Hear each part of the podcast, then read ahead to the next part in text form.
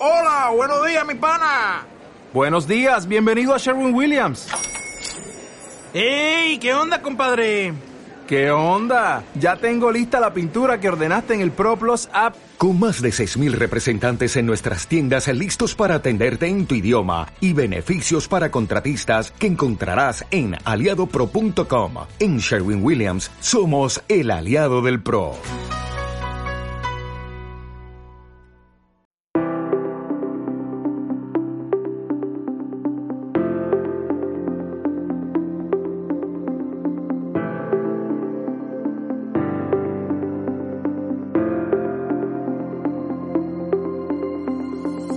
Buenas a todos y bienvenidos al capítulo 14 del podcast Economía desde mi sofá. Este es el primer audio del 2022, así que antes de nada os deseo a todos un feliz año nuevo. Quería empezar con fuerza este año, así que hoy os traigo un peso pesado y es que vamos a hablar ni más ni menos del que quizás sea el mejor inversor de todos los tiempos. Warren Edward Buffett. Nació el 30 de agosto de 1930 en Omaha, una ciudad del estado de Nebraska, en el medio oeste de Estados Unidos y muy cerquita de la frontera con el estado de, Iowa. Su nacimiento coincide con el crash del 29. Su padre perdió el trabajo en 1931, un año después de que Warren naciera. Era corredor de bolsa y era mala época para, para esa profesión. Warren es el mediano y único varón de tres hermanos, tiene dos hermanas. Se graduó en la Universidad de Nebraska Después intentó que la admitieran en la Escuela de Negocios de Harvard para realizar un máster, pero afortunadamente, y digo bien afortunadamente para él, fue rechazado. Porque el siguiente movimiento probablemente fue que cambió su vida profesional. Buffett cuenta que leyendo eh, catálogos de las universidades vio el nombre de dos profesores que le sonaban. Uno era Benjamin Graham, el otro David Dodd. Y es que por aquel entonces ya había leído el famoso libro de Security Analysis, Ambos daban clase en la Universidad de Columbia y el bueno de Warren les escribió una carta para que la admitieran. Había fallado en Harvard y no quería que esta vez se le escaparan. Y así fue como finalmente fue admitido. En ese máster aprendió de Graham el value investing, como básicamente cómo mediante el análisis de los estados financieros de las empresas se podían encontrar compañías infravaloradas por el mercado. Vuelve a Omaha en 1956 Nada más terminar el máster de Columbia, había intentado dedicarse a vender acciones.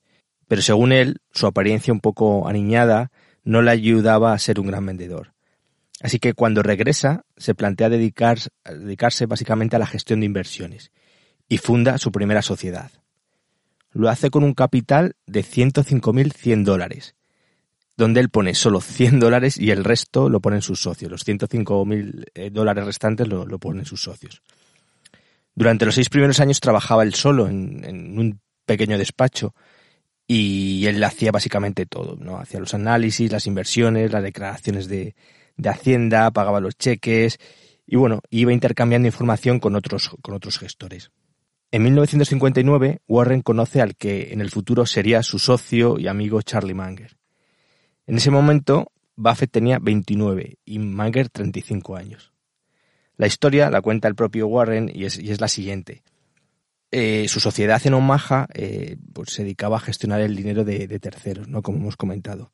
Así que un día le llaman un matrimonio de doctores de, ahí de, la ciudad, los Davids, y le dicen, oye, hemos oído que gestionas patrimonios, ¿por qué no te pasas por aquí, nos cuentas cómo lo haces y vemos si, si al final invertimos algo de capital? Warren llegó allí y les contó todo lo que hacía. Los David, después de escucharle pacientemente, al final decidieron darle una buena suma de dinero. Así que Warren les preguntó, oye, ¿por qué, ¿por qué me dais este dinero? ¿Por qué habéis confiado en mí tan fácilmente? Y ellos le contestaron que porque le recordaban mucho a alguien que conocían, y ese era Charlie Munger.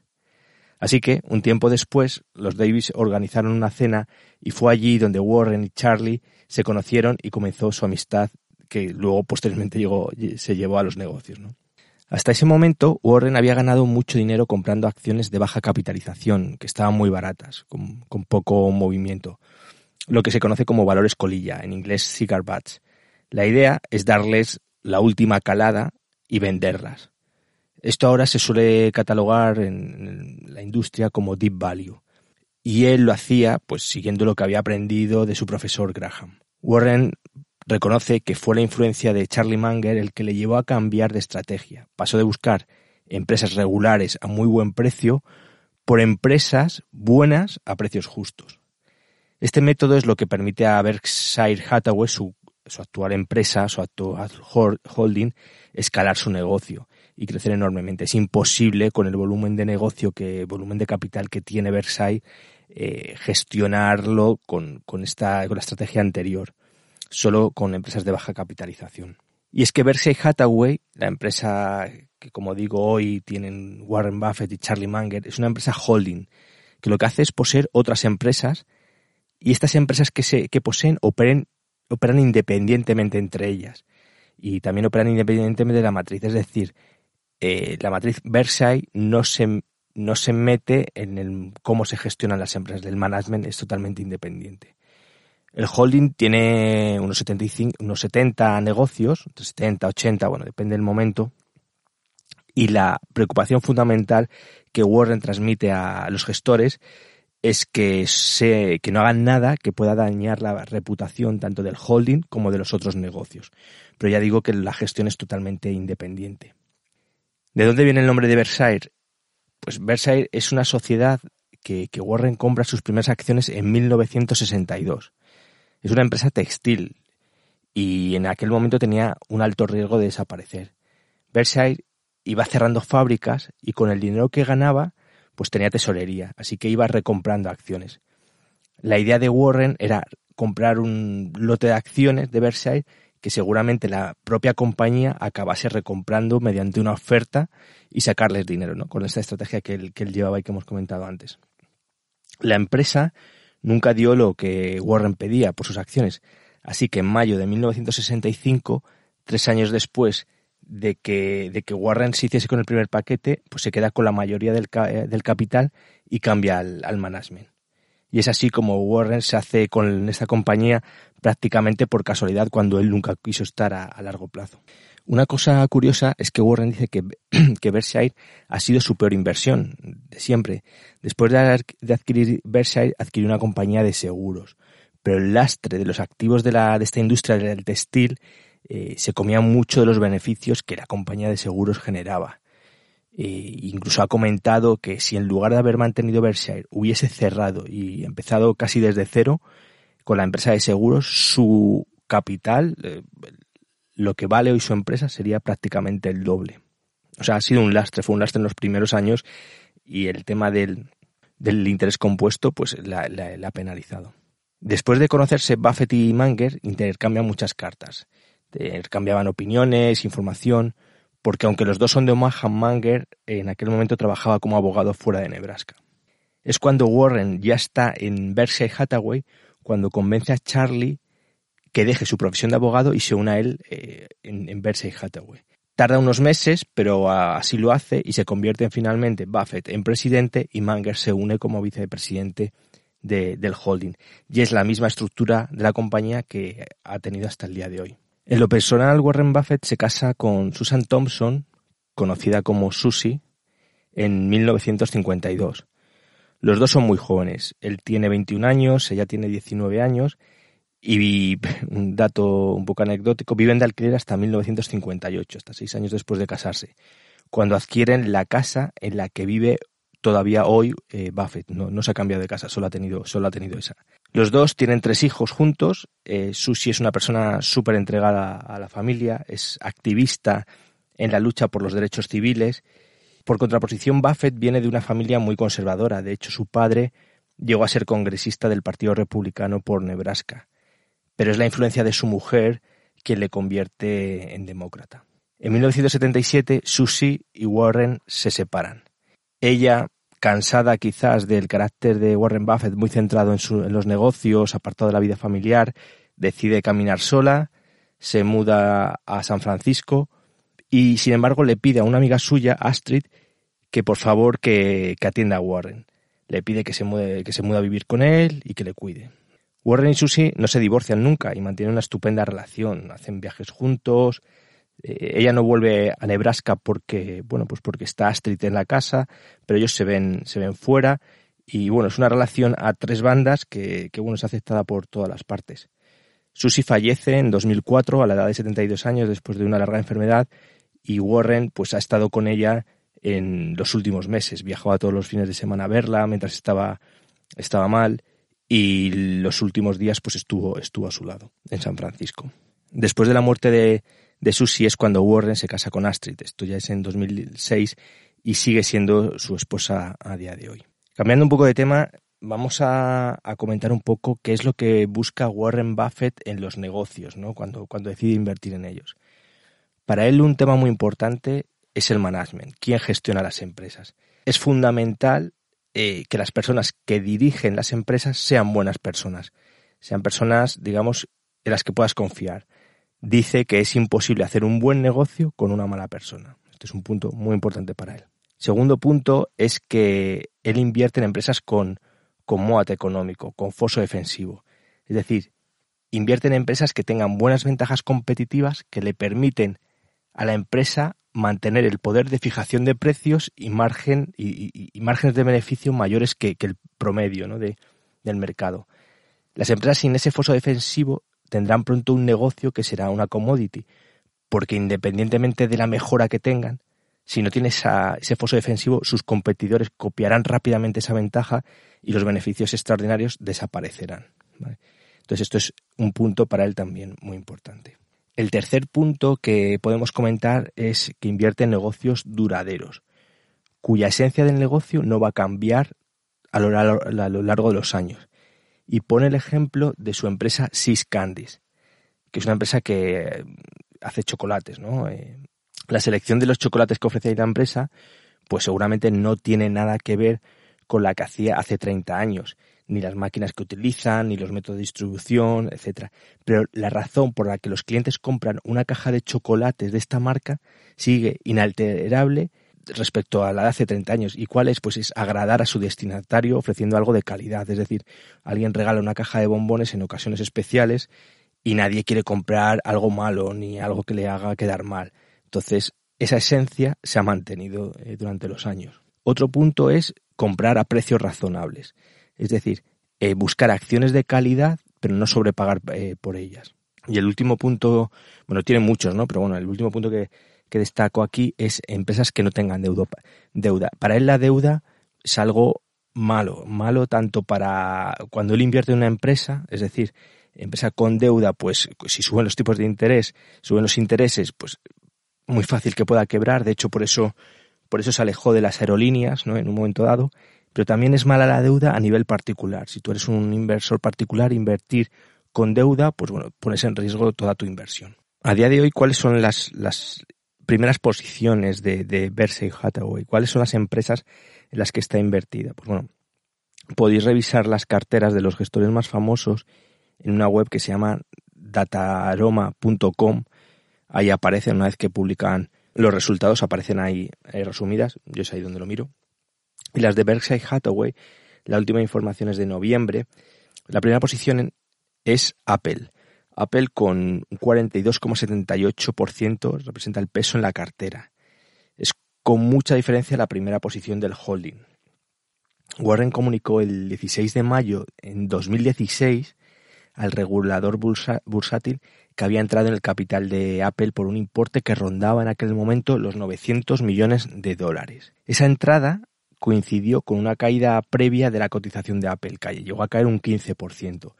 Lo podéis revisar en internet. En aquel momento, no sé si os acordáis, las ventas de los iPhones no habían ido bien a principios del 2016 y la acción se resintió, ya digo, llegó a caer un 15%. En realidad no sabemos a qué valor compró Warren Buffett esas primeras acciones de Apple, pero se estima que fue en torno a los 109 dólares. Como en agosto de 2020 hubo un split de 4 a 1, habría que compararlo con una cotización actual más o menos de 710 dólares.